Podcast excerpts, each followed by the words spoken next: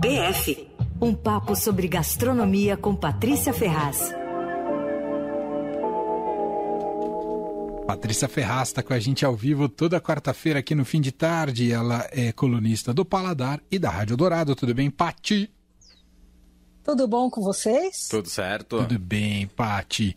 Ah, e aí, vamos então tá falar em tempos de guerra, quais são as notícias? Tempos Pati? de guerra, é. O assunto hoje é guerra da Ucrânia, né? Mas o que eu quero falar é do lado humanitário, o lado da solidariedade, né? Eu quero falar, na verdade, do chefe espanhol José Andrés, que está fazendo um trabalho incrível com os refugiados. Bom, para quem não se lembra, esse cara fundou a World Central Kitchen, que é uma ONG dedicada a alimentar vítimas de desastres naturais ou guerras. E ele faz isso montando cozinhas nos locais afetados. Ele trabalha em parceria com as cozinhas que já existem, pega a chefe de lá. Ele tem um esquema assim que no minuto ele monta tudo, assume os trabalhos, abastece, conta com um monte de voluntários e tal. E eles têm um lema que é incrível, que é o seguinte: comida é um direito humano. Né? Uau. Bom, olha, você ter ideia, a, a guerra começou na quinta-feira à noite. No domingo, ele já estava numa cidadezinha da Polônia, é, perto da fronteira, já tinha montado esquema na Romênia, na terça começaram a alimentar os refugiados também na Polônia, e ao mesmo tempo já tinham montado cozinha em todos os países da fronteira, assim, tem dezenas de cozinhas montadas, eles, eles cozinham nos panelões gigantes, assim, é impressionante Fantástico. esse cara, gente. Não sei se vocês chegaram não a acompanhar vi, alguma coisa não. dele. Não vi. Mas é, é impressionante. Bom, para começar, ele acabou de doar 100 milhões de dólares porque é, para os refugiados da Ucrânia. Esse dinheiro ele tinha ganho pelo trabalho que ele fez alimentando as pessoas na pandemia. Ganhou o prêmio Bezos lá, todo importante. Bom, Deixa eu contar um pouco a história dele, porque é impressionante. O José Andrés é um chefe asturiano, tem 52 anos. Ele mudou para os Estados Unidos quando ele tinha 21, foi assim, com 50 dólares no bolso. Bom, eu conheci ele em 2002, na cozinha do El Bulli, em 2001, na verdade, na cozinha do El Bulli, do Ferran Adrià. Ele abriu um restaurante, o primeiro restaurante dele é, ia chamar Minibar, tal, ele abria esse restaurante em Washington. E ele estava ali para ver de perto a revolução gastronômica, né, que o Ferrari já estava fazendo, a nova cozinha espanhola tal. Bom, era um cara comum, simpático, quietão, e parecia muito pouco carismático. Na verdade, eu até estranhei ver o cara ali. Ele assim, uma camisa, uma carinha assim de asturiano, assim, meio quietão, lá, era tudo aquele, todos os caras loucos fazendo, reinvertendo, sei lá, mudando forma das, das uh, forma física da, dos alimentos tal.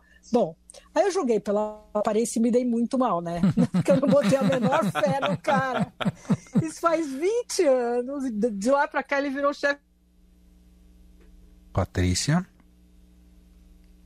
Perdemos. Alô, Perdemos, acho que Patrícia Ferraz. Mais humanitário Voltou. do planeta. Fui indicado duas vezes pro Nobel da Paz. Bom, eu vou. Oi, Oi, é que entrou uma ligação, não sei o que, que a gente faz aqui, que fica entre a ligação e interrompe. Bom, mas daí eu vou ter que encontrar ele ah. pouco antes da pandemia, durante um evento gastronômico em São Sebastião, no País Basco, né?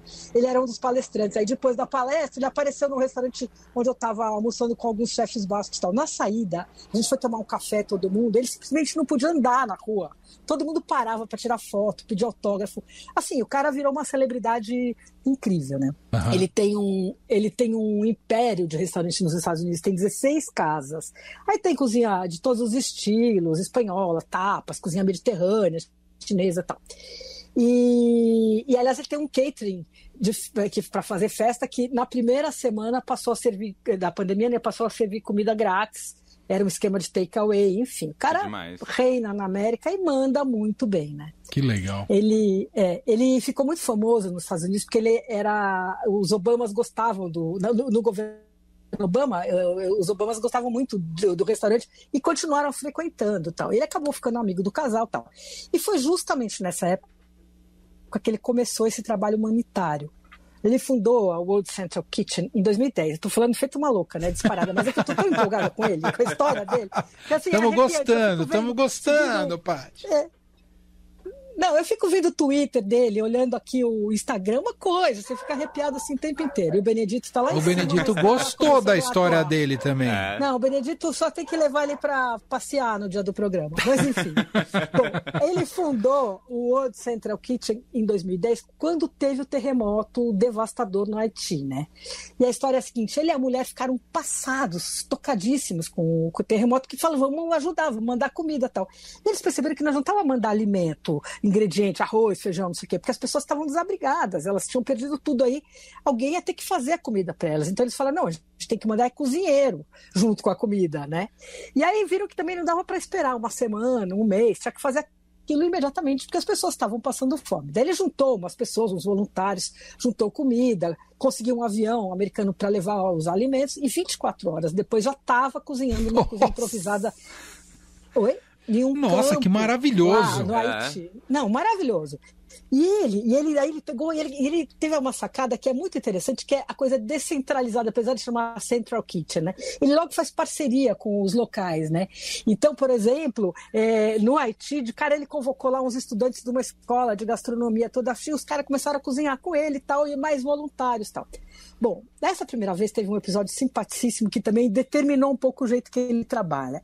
Ele acha que não adiantava só alimentar a pessoa, tinha que reconfortar de algum jeito. Então ele chegou lá, ele fez questão de ver o que, que, que, que o haitiano gostava de comer.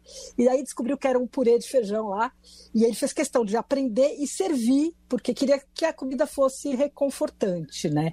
Ele fala assim, ó, não se trata só de alimentar as pessoas, mas de mostrar solidariedade no momento desses, de mostrar que tem gente que tá junto. Sabe aquele tamo junto? Sim, então, sim. O cara faz isso, né? Eu acho arrepiante, ó, desde o terremoto do Haiti, que faz 12 anos, ele nunca mais parou.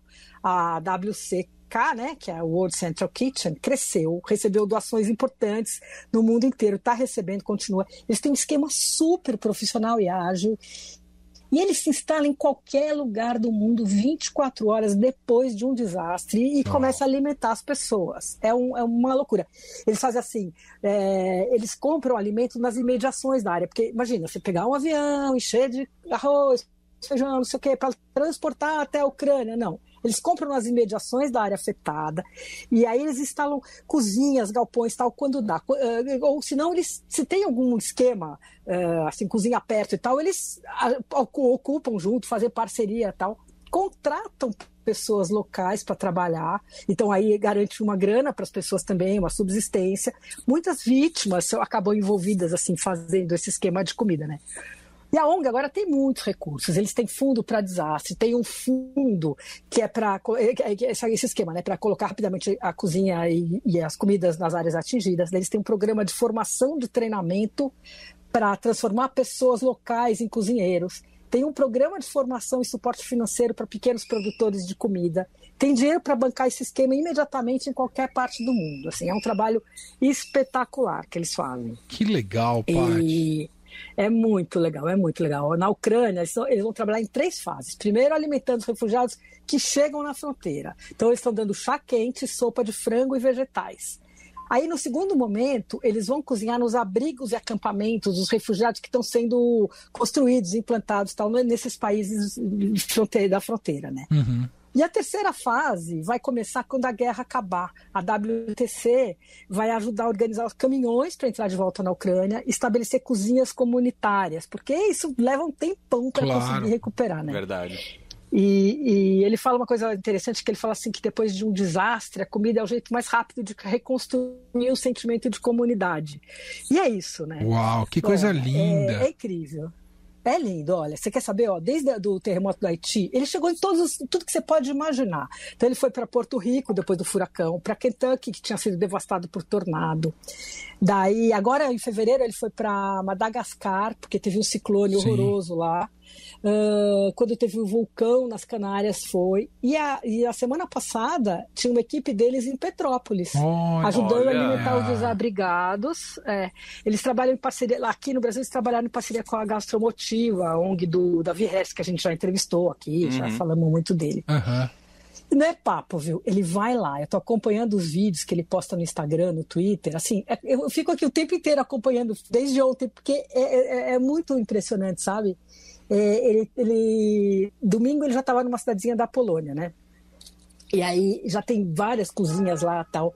Eles estão operando também uma cozinha em Odessa, trabalhando para alimentar daí a população que ficou resistindo. E, e, postou agora há pouco também de Lviv, não sei bem como se fala, aquela cidade. Hum. Uh, eles se instalaram num restaurante que estava montado, pronto para inaugurar e não abriu por causa da pandemia. Estava hum. lá fechado. Eles acharam o cara, tal, se instalaram lá. Uh, é super bacana. Maravilhoso. Daí hoje, por exemplo, estava numa cidadezinha da Polônia chamada Medica. A minha pronúncia não é a melhor, né? Uh, e eles trabalhavam com dois parceiros ali, iam passar, virar a noite servindo as refeições. Tinha sanduíche, macarrão, sopa. E, e, em Kharkiv, ontem, uma equipe deles estava trabalhando em uma cozinha a 500 metros de onde caiu é, o onde Ninguém ficou ferido. É, cidade onde é. o, a Rússia anunciou que já é, tomou o poder, né? Já Kharkiv. tomou. É. é. É, foi violentíssimo então. Aí ontem caiu esse míssil 500 metros de onde eles estavam. Ninguém se feriu, mas eles ficaram cozinhando no escuro, ouvindo avião, enfim, uma coisa de terror, assim, né? Um, um momento dramático, né? Sem dúvida.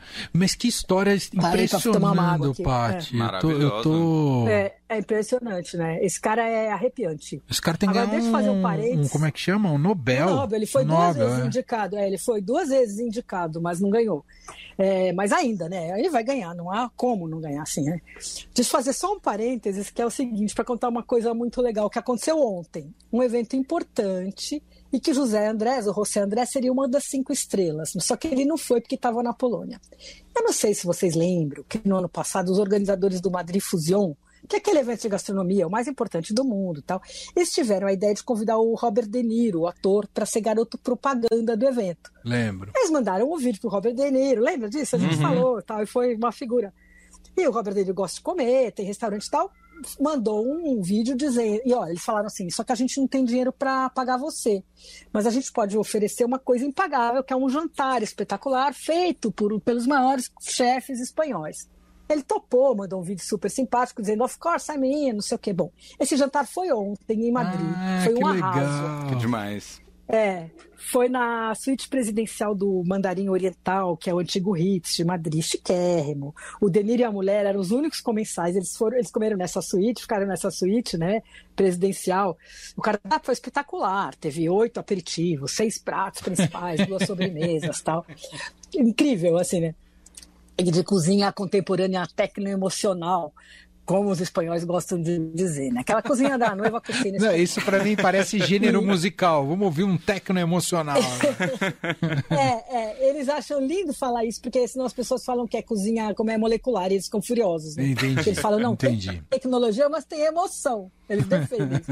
Bom, esse evento foi batizado de menu impagável. O Denir e a mulher ficaram acompanhando, eu vi os vídeos, ficaram acompanhando, é, ficaram citando ali, fazendo foto, filmando, não sei o quê. O, o Deniro deu uma de Ramoneiro, pegou a faca e foi fatiar um, o Ramon Cinco Rotas, que é o melhor da Espanha, que foi uns aperitivos tal. Bom, o José Andrés era para ser um dos cinco cozinheiros lá, mas ah. nem hesitou, trocou tudo para cozinhar na fronteira da Polônia.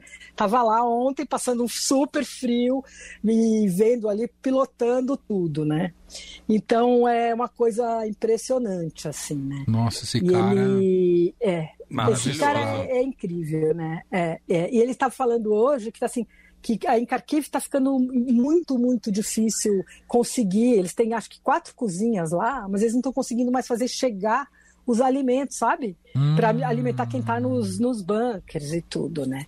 E que mais? Deixa eu ver o que eu pus aqui mais. Bom, ele vai mostrando um monte de ações paralelas. Tá? Por exemplo, hoje os controladores de voo do aeroporto de Madrid mandaram no Twitter dele uma foto de um Airbus do Correio Espanhol decolando rumo à Polônia com ajuda humanitária para a AWCK, né? Então, assim, é, é super interessante acompanhando, assim. E, e, ele vai contando em todos os lugares que ele tá, ele vai, abraça o chefe, pega o. vai fazendo, porque ele é bom de mídia, né? Então ele vai registrando tudo tal. E aí, desculpa, não parei de falar, deixa eu tomar uma água aqui. Enquanto você toma uma água, vou fazer uma pergunta. É, tem um pessoal. Pergunta, pergunta. Não, tem um pessoal aqui que está procurando por ele nas redes sociais, por exemplo, a Renata. O, o Instagram dele é o ah. arroba chefe José Andrés. É isso, né? José Andrés, exatamente, isso. exatamente. O Instagram. Instagram e o Twitter dele é, é, também a mesma coisa, só que não tem o um arroba.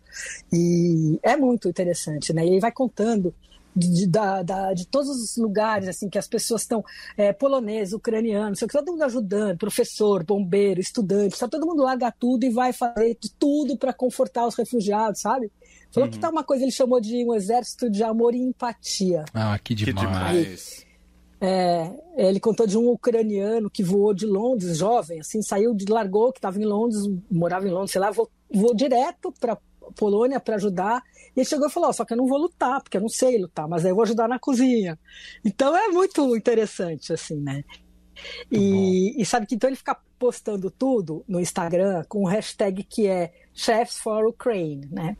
E tem adesão de chefes do mundo inteiro. Então as pessoas estão fazendo ações de solidariedade e doação tal e postando com esse hashtag. Especialmente na Europa, assim, estou vendo um movimento enorme de solidariedade na gastronomia. Assim, tem vários restaurantes doando é, parte do faturamento. Tem padaria na França, assim, cada porcentagem do pão vai um dinheiro para a Ucrânia. Em Berlim tem tá um movimento lindo assim de solidariedade. Eu acho que ficou bem esse que ele contou mesmo assim de um exército de, exército de amor e empatia, né? Agora Aí. é... é derrubar prédios, é. matar tanta gente. É. Ah, pelo menos isso resgata algum sentido uhum. né, para a humanidade, é, para a vida é. em comunidade e tudo mais. Bonita história, Paty. É. Adorei, Lindo, já virei né? fã também. Do José Andrés. É, do José Andrés. É, é. Muito bom. Vamos votar nele pro Nobel. Vamos. Merece. Presidente do mesmo. mundo. Né? Nossa. Tá não, e aí, o cara é muito bom de negócio, né? O jeito que ele arma o esquema que em cinco minutos tá alimentando quem precisa, né? É isso. Muito bem, gente. Essa é a tá Patrícia bom, Ferraz, falou horrores hoje. falou horrores, não deixou ninguém falar nada. Não, mas a história é maravilhosa. Tá com a gente toda quarta-feira e semana é. que vem ela volta com mais. Vai pegar um fôlego Semana que vem agora. eu falo bem pouquinho, tá? um beijo, Paty. Prometo. Beijo. Um beijo. Fim de tarde Eldorado. Uma revista sonora para fechar o seu dia.